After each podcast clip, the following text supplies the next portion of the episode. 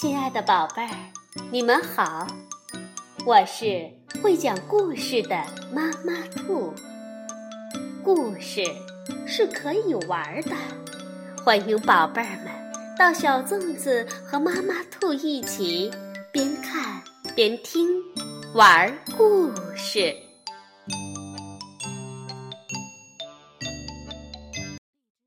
宝贝儿，晚上好，欢迎收听。妈妈兔的花样故事：遥知兄弟登高处，遍插茱萸少一人。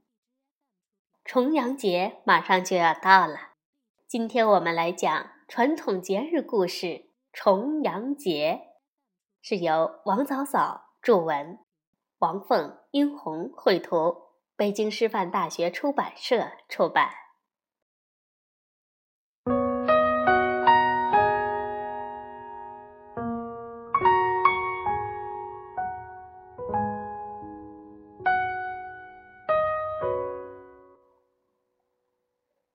深秋的台北格外清爽，街市上虽然车水马龙，但一点儿也感觉不到往日的喧嚣和沉闷。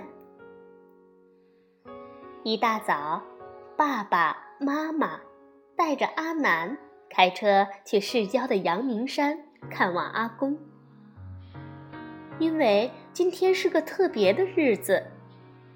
从未见过面的二阿公一家从北京飞来，和阿公一家团聚。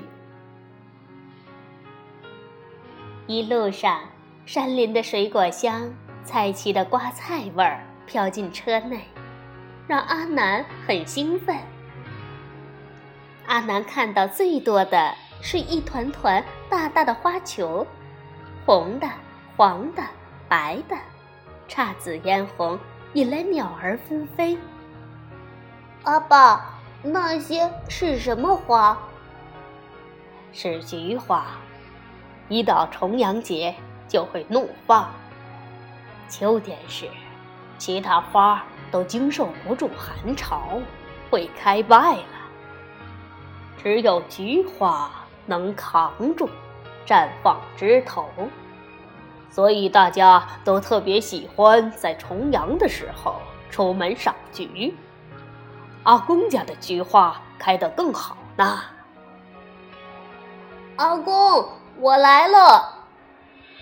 阿南好一阵子没见到阿公了，一下子扑到阿公怀里，差点撞了阿公一个大跟头。毕竟阿公都快八十岁了。哈哈。乖孙子，快见过你二阿公！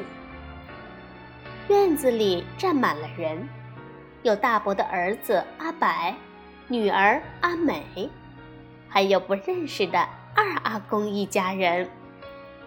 二阿公雪白的胡须和阿公一样慈祥的目光，让阿南感到一种莫名的亲切。二阿公抱起阿南。狠狠亲了一口，大家都开怀大笑起来。阿南看见每个人胸前都插着一串红艳艳的果子，觉得很奇怪。这是茱萸，是二阿公从大陆带来的。来，二阿公也给你插一串，可以辟邪的。阿南疑惑地看着阿公，二阿公的话匣子打开了。来，孩子，今天是重阳节，二阿公给你讲讲，呃，这茱萸的故事，茱萸辟邪的故事。呃，相传在东汉的时候。汝南有个叫恒景的小伙子，跟随仙长、废长王学道。这一天，仙长把恒景叫到跟前，说：“呃，明天是九月初九，瘟魔又要出来作恶。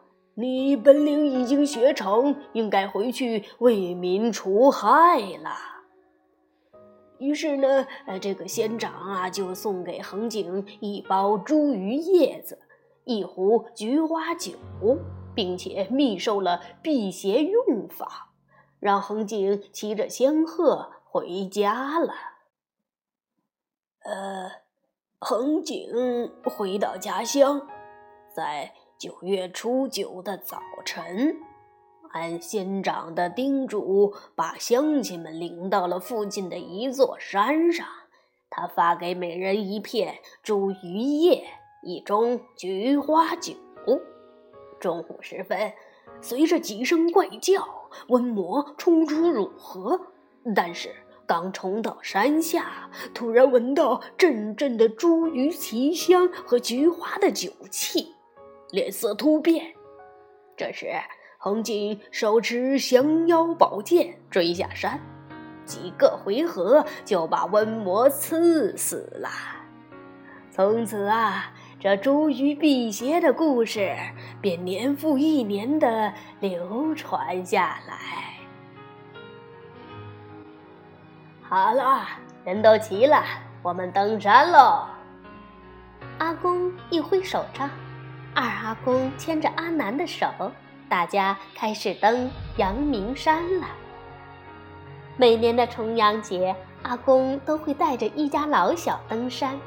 每次登山的时候，阿公都会给孙辈们讲同样的故事。十年前的一个重阳节的晚上，阿公刚喝了一碗曾祖母做的菊花酒，吃了一块重阳糕，就被军队抓去当兵了。从此再也没有回过家，再也没有和曾祖母和二阿公见过面。后来，阿公到了台湾，在阳明山下盖了一间房子。阿公每天起来第一件事儿就是爬上山顶，向西遥望。再后来，阿公结了婚，做了爸爸。每年的重阳节，阿公都会带着阿猫、大伯和爸爸酿上一坛菊花酒，做上一锅重阳糕，带领全家登上阳明山。又有一天，可以和大陆通信了。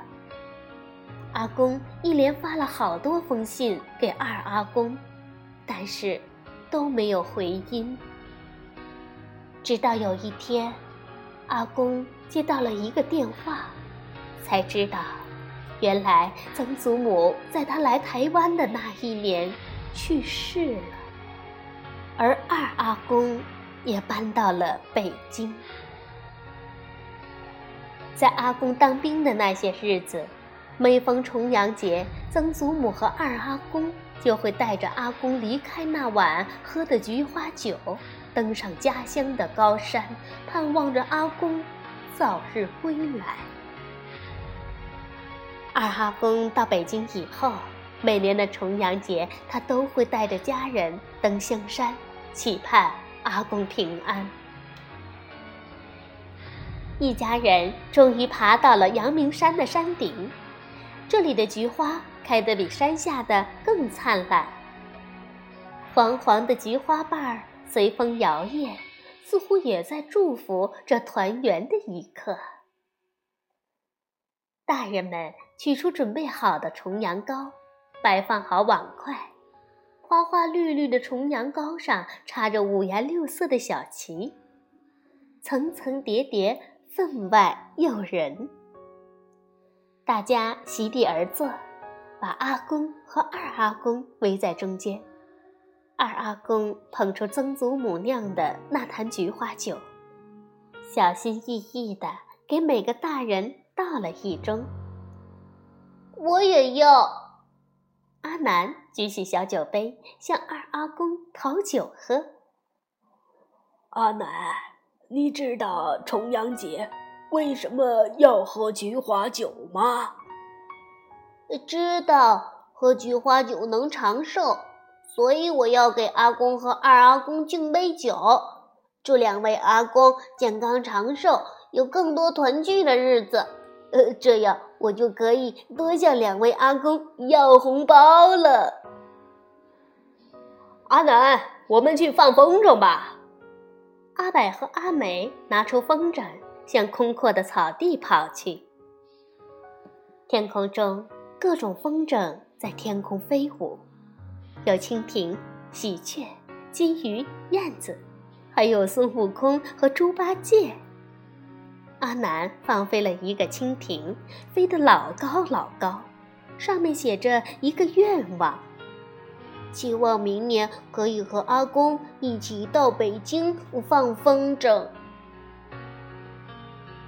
夕阳下，满山菊花暗香浮动，和着满地的黄叶，凉风习习，让人格外心旷神怡。阿公和二阿公红光满面，老泪纵横，同声吟唱：“遥知兄弟登高处，遍插茱萸不少人。”今年的重阳节，没有思念，只有团圆和祝。福。